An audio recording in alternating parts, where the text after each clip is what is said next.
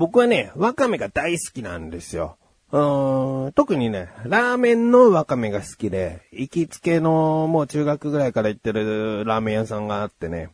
で、そこはもう普通に醤油ラーメンも、美味しいし、もう最近は行ったらほとんどわかめ。もう9割方頼むのがわかめラーメンなほど、わかめがね、好きなんですよ。で、最近さ、あの、わかめって言うと、ね、あの、ペヤングの、わかめマックスっていうのがあるじゃないですか、あれ。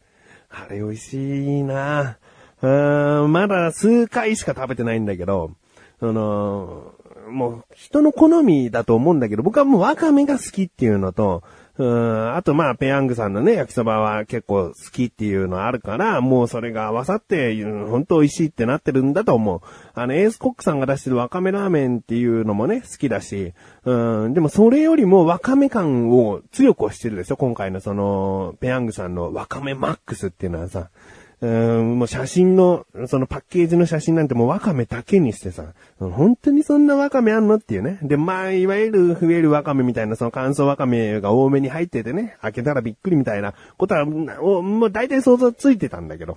いざこうさ、作ってさ、あの、お湯を切って蓋を開けたらやっぱり案の定その、わかめがバーっとこう覆い隠してるわけよ、麺を。わあ、すごいなーと思って。で、焼きそばなんだけど、醤油味ね。醤油のソースがあるので、それをかけて、で、よく混ぜて食べるんだけど。ここで、僕も私も、わかめマックス好きです。ね、もしくはこれから食べてみたいと思いますっていう人がいたら、おすすめの作り方。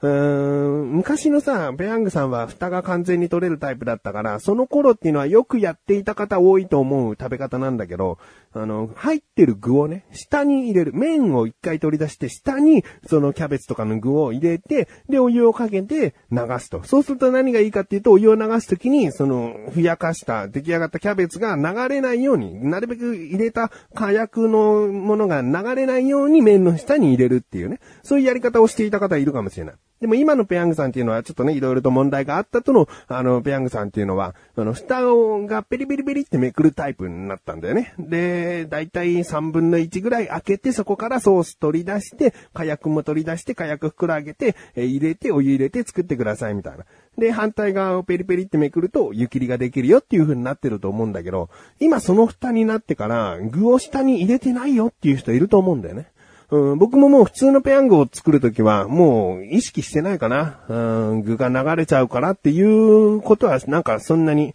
うん、気にしてない。蓋についちゃうっていう問題ね、多少あるけど、それはポンポンポンってね、出来上がった時に落とせばいいだけのことなんで、えー、まあ気にしてなかったんだけど、今回のこのワカメマックスに関してはね、僕はね、下に入れることをお勧めする。だから蓋は7割ぐらい開けて麺を取り出して、そこにわかめを入れて、え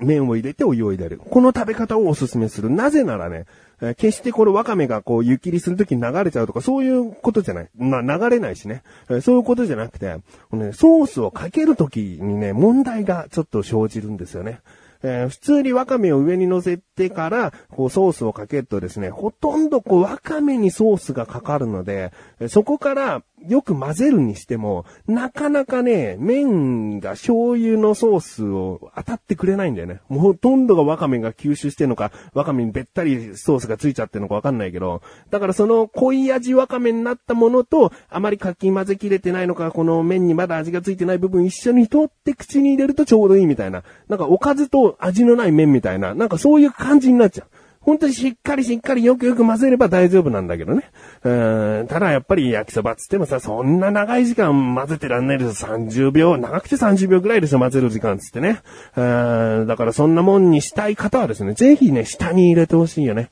うんそうするとね、開けた時に、もちろんワカメ見えません。ワカメマックスの感動はなくなるね。だから、初めて食べる人はこの食べ方をしないでほしいけど、その2回目以降の方はもうね、ワカメの量がどんなもんかっていうのは分かってるから、もう蓋を開けて、あ、麺だけ、みたいな感じのところに、ソースをですね、ソースを、まあ、端っこをちょこっとだけ切って、えーマヨビームをするみたいにね、その、醤油の袋の端っこの角だけちょっと切ってですね、醤油ビームを作って、醤油ビームでザーッとこうまんべんなく、この醤油ビームにすることによってちょっとずつしかそのソースが、えー出てこないわけだね。だからそこをうまく使って、えー麺の上をまんべんなくかける。そうするともうね、10秒も混ぜなくてもね、綺麗に混ざる。あとは重力でソースが下の方にも落ちていくから、だいたいもう軽く、もうほぼわかめを上に持ってくる程度の作業でですね、もう混ざっている状態になると。しかもわかめはそこまで濃い味になってない。ね。えー、ほとんどが麺が醤油味になっていて、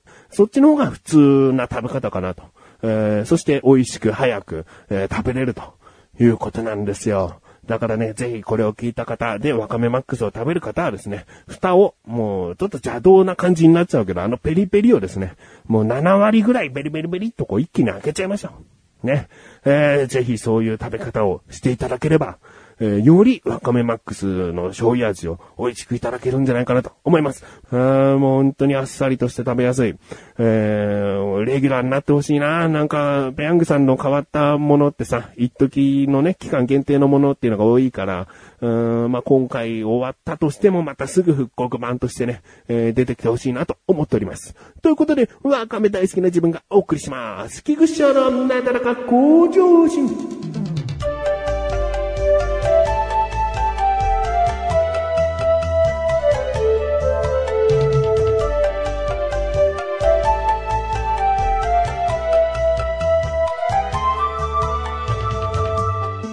回話したいことはですね、うちの神さんの話なんですね。あのー、よくね、神さん寝る前にですね、えー、スマホだったり、タブレット端末でですね、えー、ドラマとか、えそういったものを見ているんですよ。で、スマホをいじってる時なんかね、なんか自分の興味あることを調べたり、こう夢中になってこう、えいじってるわけね。えで、とある日にですね、なんかテーブルに向かって、うん、スマホだったかな？スマホを片手にですね、なんかこうノートにね、メモをしてたんですね。何、何やってんのかなと思ってですね。もう夜中12時過ぎぐらいかな？もう何やってんのかなと思って覗いてみたらですね、なんか、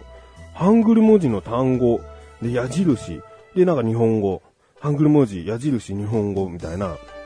あのー、まあ、ハングル文字、韓国語ね、うん、で、日本語ってなってて、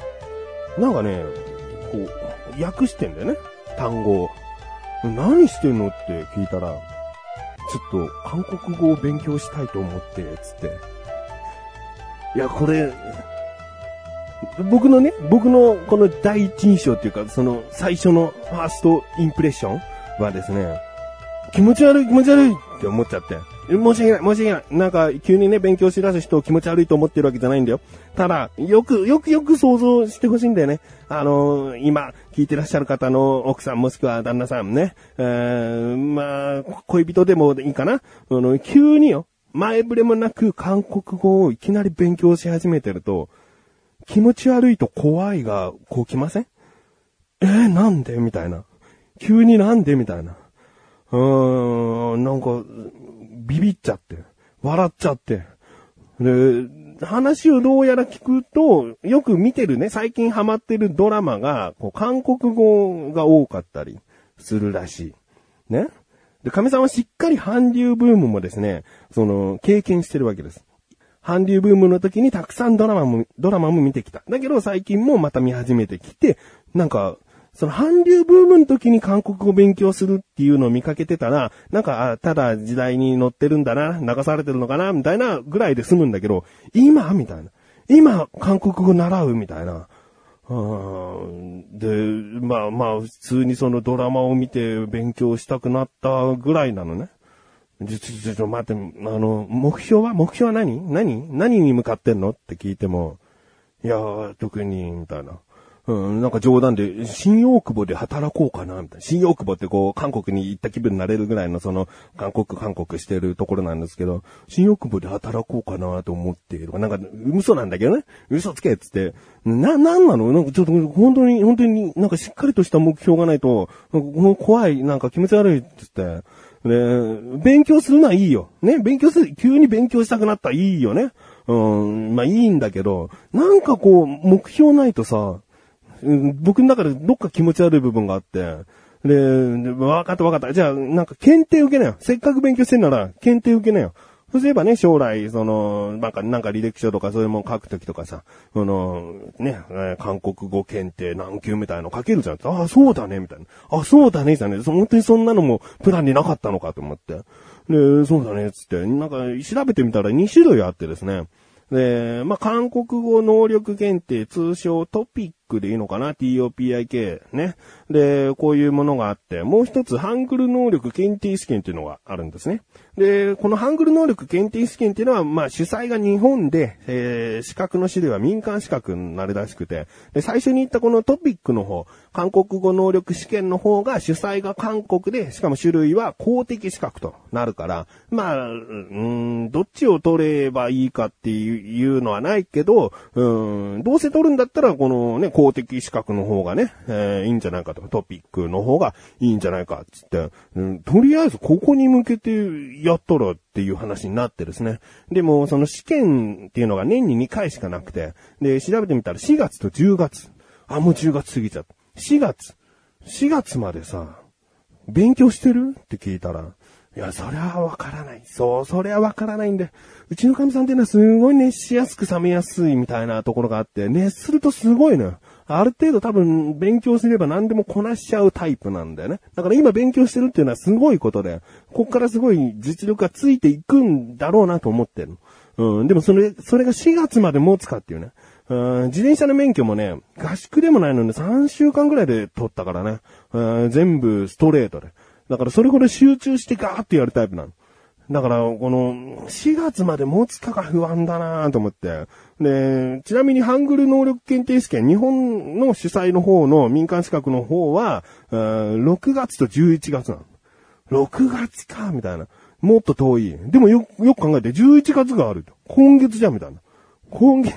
今月も10日しかないね。10日もないね。うーん、無理だね。うーん、だから、中途半端になっちゃって、とりあえず4月まで、せっかくなら4月まで頑張ってよ、つってね。うん、で、なんかこの、ネットで見つけたこのなんかテキストみたいのを印刷してほしいみたいな、僕にお願いをしてきてですね。まあ、やる気になったのであればね、協力したいなと思うので、いいよ、つってね、うん、コピーしましたけどね。うん、まあまあまあ、どうなるかなと。うん、来年の4月過ぎ、うん、結果が出るのがいつかわからないので、まあこの結果をですね、この番組でもちょっとお伝えしてですね、うん、一緒に神さんを祝福したい。もしくは、えー、飽きちゃ、飽きちゃってもうやってないというね、報告も途中であるかもしれない。でも飽きちゃってもうやってないっていう段階で、少しもう韓国語いけちゃってると思うんだよね。だからそれほど今集中してやり始めちゃってるから、うん、なんでこの時期なんだと、来年の1月ぐらいに始めれば3ヶ月で試験で、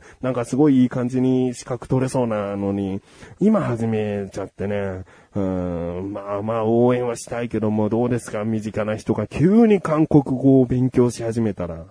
うん、ちょっとなんか怖いなと思うよね。韓国がとかそういう国の問題でもないからね。急に何か縁のなかったものを勉強し始めている身近な人がいたとき、何何何何って思うよね。うーん。まあまあまあ応援しますけど。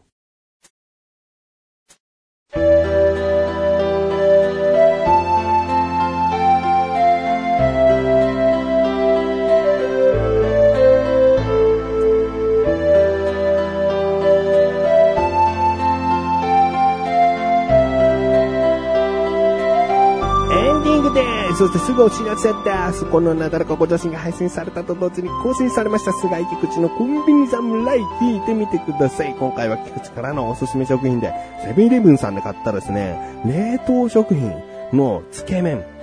これがうまいね。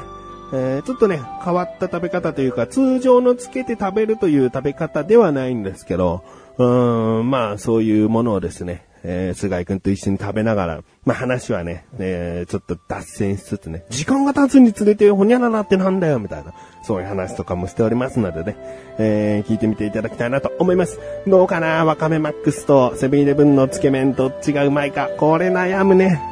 悩むけど、両方出されたら、いい感じに混ぜて食べたい。ということで、なだらか小女子は毎週水曜日更新です。それではまた次回お会いできくちしおでした。メガネたまーにでもあったよ。お疲れ様です。